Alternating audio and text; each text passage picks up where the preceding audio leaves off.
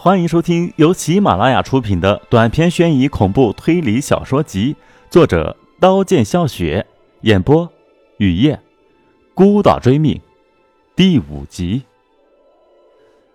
一瞬，黎宁已明白，冰霜满面的从裤袋拿出手机，拨包里的手机号，提示关机，合上手机盖，站起，退到窗边，张开血红的嘴巴，准备呼喊：“不要浪费力气了。”你知道这里是新开发的楼盘，周围无人居住。你也知道，我不是从门和窗户进来的，就是从地板下面进来的。能从地板下面进来，这意味着什么？意味着你被骗了。熟悉的声音响起，熟悉的脚步声传来。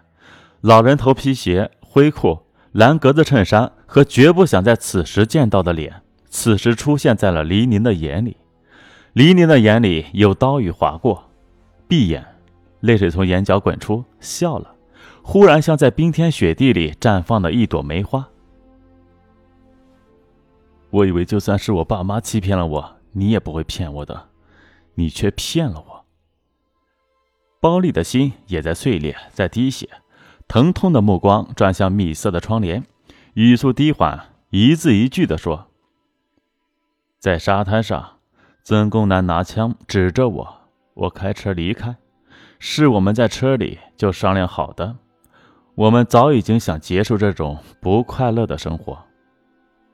石腊林已经报警，正往这里赶来。曾公南冷冷地说，眼神如针，针针刺入这个美丽的女人的身体。石腊林赶来的时候，绿门紧锁，窗户紧闭，破窗而入。被眼前的一幕惊得浑身的骨头都仿佛被掏空。包丽仰躺在地上，左胸有一个洞。黎宁趴在门口，后脑勺血肉模糊。曾公南歪在沙发上，太阳穴有一个洞，手里握着一把沙漠之鹰，有一团纸，拿起纸展开，纸上写着：“帮我好好的照顾我的儿子洛南。”洛南是曾公南的儿子。难怪自己在黎宁的屋里会见到洛南，洛南从来没有提起过他的亲生父亲，一直以为送他上学的是他的亲生父母，原来是养父母。把纸条放进口袋，警察来了，记完笔录，尸体被运走。夜晚，龙潭中学的树林里，洛南把一切都告诉给了石腊林。你很奇怪丁山根和我是怎么在一起的吧？七天前的黄昏，我在顺德面馆吃面。丁山根在我对面坐下，满面沟壑的脸对准了我的脸，说：“我知道你的班主任是石腊林，我是石腊林的爸，从老家来看他，现在找不到他。吃完了面，你带我去找他吧。”他一副老实巴交的样子，谦卑的恳求，我无法拒绝，带他到了你的屋门口，敲门无应声。他掏出钥匙插进你的门锁，打开了门，没有进去。我不怀疑他是你爸。一只乌鸦扑了一下翅膀，飞离桑树枝。洛南的话停了，片片枯叶落到地上。石腊林捡起一片，放到嘴里，想起自己的钥匙就是在扶起丁山根的夜晚丢的，有备用钥匙，锁就一直没有换。乌鸦消失，洛南继续说：“三天前的下午，我被我爸埋到土坑。”明亮的天在眼里成为黑色，绝望时，一只铁钳般的手抓住我的胳膊，拉我出了土坑。拉我出土坑的是我爸。我爸靠在枯树干，膝盖流血，膝盖是和三个男人对铲时被铲破的。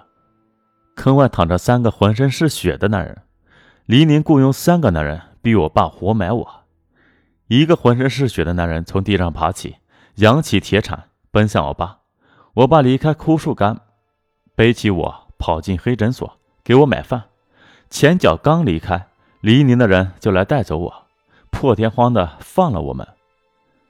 回到学校，我装作一切正常，找到沈凡，要沈凡上课时喊我上黑板写数学题的答案。我写答案，沈凡关灯，教室黑后，我们一起跑出教室，翻出学校。沈凡像官员看农民工一样的蔑视我，坚决不同意。夕阳下，你用铁钩钩死了一个女人。我平静地说。沈凡像筛糠般的颤抖。他答应了。我写答案，沈凡关了灯，教室黑暗。我把半袋血倒在讲台，跑出教室，翻墙出了学校。墙角，沈凡被埋伏已久的我爸和包丽捉住，捉到黎宁临时租的屋里。黎宁妩媚的笑着，凝视沈凡，把满杯拿铁咖啡灌进朱伯珍的嘴里。朱伯珍手舞足蹈，痛苦抽搐，嘴角流血，腿蹬直，死在了墙角。我爸把另一杯满杯的拿铁咖啡灌进了沈凡的嘴里，沈凡也手舞足蹈，痛苦抽搐，嘴角流血，身体僵硬，中毒死亡。很早以前，我爸就想杀了沈凡，苦无机会，因为夕阳下，沈凡用铁钩钩死的女人是我妈。他们在垃圾场为一个脉动瓶争执，缺牙齿的老太全看见了，告诉了我。我爸把沈凡相应的尸体装进了白色的拉链袋。放进你的屋，你的屋门没有锁，门是丁山根开的。他恨你。我也看见黎明、包丽和我爸，他们是被谁杀死的？我趴在有米色窗帘的玻璃外，全看见了。石大林已经报了警，正往这里赶来。我爸冷冷的说完，突然从裤袋拿出沙漠之鹰，对准黎宁扣动扳机。包丽推开黎宁，子弹进入包丽的左胸，爆破心脏。